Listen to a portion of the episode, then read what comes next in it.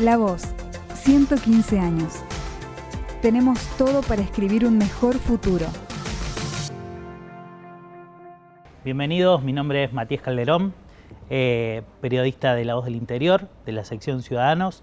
Estamos nuevamente en este ciclo de entrevistas en el marco del aniversario de los 115 años de, de La Voz del Interior.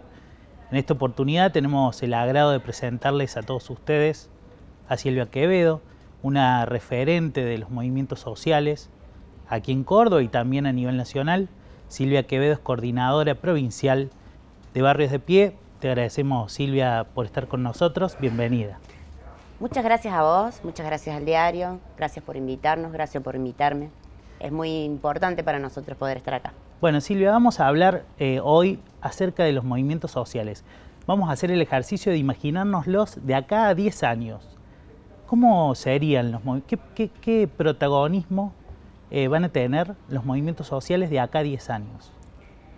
Eso es un desafío para nosotros y para nosotras porque mm, es un momento histórico para muchos de nosotras y para muchos de nosotros que venimos transcurriendo un camino en esta provincia, en este país, de generar esperanzas, de generar oportunidades a veces intentando y poniendo voluntad y haciendo mucho esfuerzo para un reconocimiento que a veces no llega. No llega por parte, por parte del Estado y por parte del gobierno, porque el reconocimiento que hay por parte de la sociedad, yo creo que eso nos lo vamos ganando.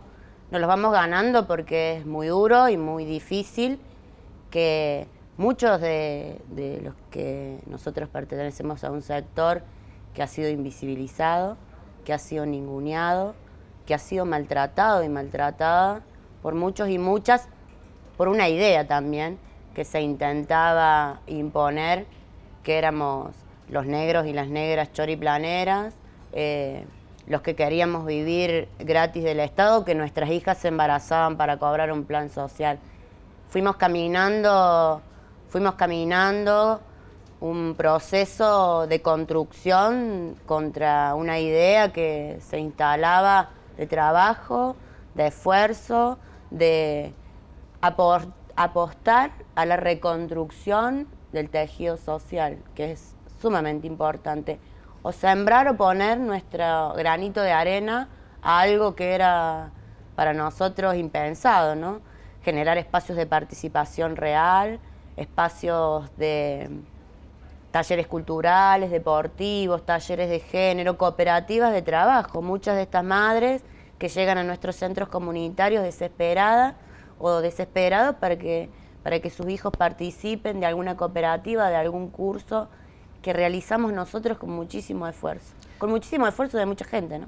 Sin lugar a dudas, todo este proceso de construcción de los movimientos sociales se ha ido fortaleciendo con el paso del tiempo y a la luz de los distintos ciclos de la economía y de las crisis sociales.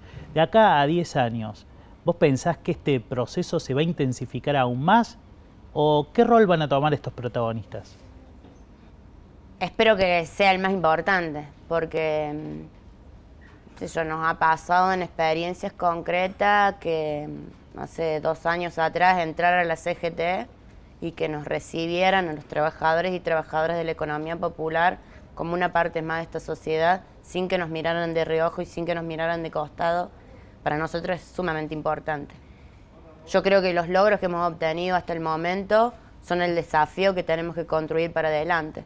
Es el de construir verdaderos líderes o dirigentes sociales que son los que hoy llevan adelante estos movimientos populares, son los que generan este tipo de espacios y para nosotros en estos próximos, o en perspectiva, mirarlo es mirarlo con sueños, es mirarlo con esperanza, de construir verdaderos espacios de poder popular, de poder popular real, ¿no? Esto de poder popular real, eh, retomando esta idea, ¿qué eh, procesos te imaginas que van a liderar de acá a 10 años?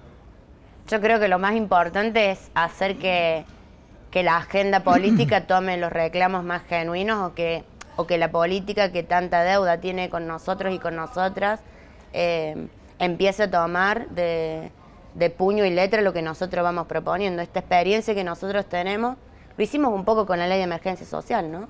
La ley de emergencia social fue tomada de puño y letra el calor de la realidad que vivíamos muchos y muchas en los sectores más humildes, los que no queríamos vivir más de la caridad del existencialismo y que decíamos que la salida a esta realidad tan injusta en la que nos habían sometido era el trabajo. El trabajo de nuestras cooperativas, el trabajo de nuestras cuadrillas de trabajo, el fortalecimiento y el apoyo por parte del Estado y por parte de las políticas públicas.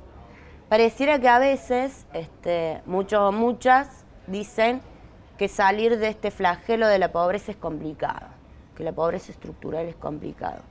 Y sin embargo nosotros desarrollamos universidades populares, desarrollamos educación popular, desarrollamos talleres de género, escuelitas de fútbol. Fíjate vos que es un sinfín, desde la multiplicidad de lo complejo que es la pobreza, el aporte tan grande que hemos hecho los movimientos populares. ¿Dónde ves entonces eh, al actor de la economía popular en un futuro o en proyección? Lo veo trascendiendo. Lo veo trascendiendo. ¿Trascendiendo qué, Silvia? Trascendiendo a involucrarse ya no solamente desde estos lazos solidarios, esto tender puentes, sino lo veo trascendiendo a la agenda, a la agenda legislativa, a la agenda, a la agenda del Congreso, a la agenda del Poder Ejecutivo, porque ahí es verdaderamente donde se empieza a discutir eh, el futuro el futuro de muchos y de muchas que queremos vivir de una manera distinta. ¿Te los imaginas como sujetos sociales de cambio? Sí, claro. Sí, claro. Somos sujetos sociales de cambio. Es un actor que ha llegado para quedarse. Es un actor que nunca más va a desaparecer y que ahora va por más, que va para proponer, este, para proponer también, ¿no?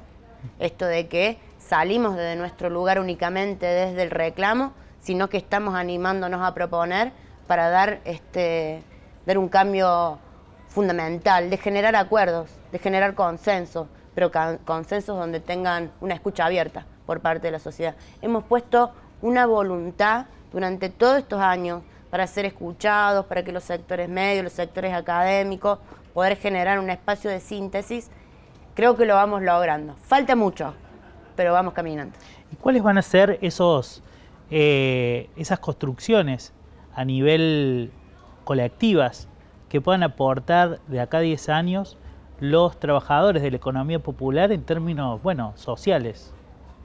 Bueno, la experiencia que hemos venido generando es generando grandes mesas amplias eh, donde aporten todos los sectores, los sectores de la academia, los sectores de la universidad, los estudiantes, los gremios, y los actores de la economía popular. Digo que eso es fundamental también para iniciar un proceso de cambio, para iniciar políticas públicas que sean reales, los espacios reales donde podamos ser escuchados entre unos y otros son necesarios para los verdaderos cambios que necesita nuestro país. Bueno, ¿te imaginas una concertación de, distintos movimientos y de distintos sectores, sindicales, políticos, etcétera? ¿Qué va a pasar con los gobiernos? ¿Qué, cómo, ¿Cómo van a tener que comportarse frente a este actor social de acá a 10 años? Mira, hace muchos años, este, desde el retorno de la democracia hasta esta parte, yo tengo 42 años y nací y criada en un barrio y empiezo a escuchar a los gobiernos, empiezo a escuchar a la clase política hablar de los movimientos populares, empiezo a escuchar a la economía, empiezo a escuchar a ellos y a ellas hablar de la economía popular. Eso es un paso muy importante. Ahora hay que ejecutarlo. Ahora hay que materializar eso en políticas públicas. Observo un gran acuerdo, ¿no? Que es tan necesario para nosotros y para nosotras que buscamos vivir en paz que buscamos tener trabajo, que buscamos tener comida para nuestros hijos. No es más ni menos que es vivir en paz. Y efectivamente los gobiernos tienen que trabajar, la clase política tiene que trabajar para esto en un gran acuerdo nacional. De acá a 10 años, entonces, eh, movimientos sociales empoderados, movimientos sociales conjugados con otros actores políticos, ¿cuál va a ser la síntesis de todo eso? Hmm. La síntesis es buscar una mejor calidad de vida, que es la que hemos buscado siempre.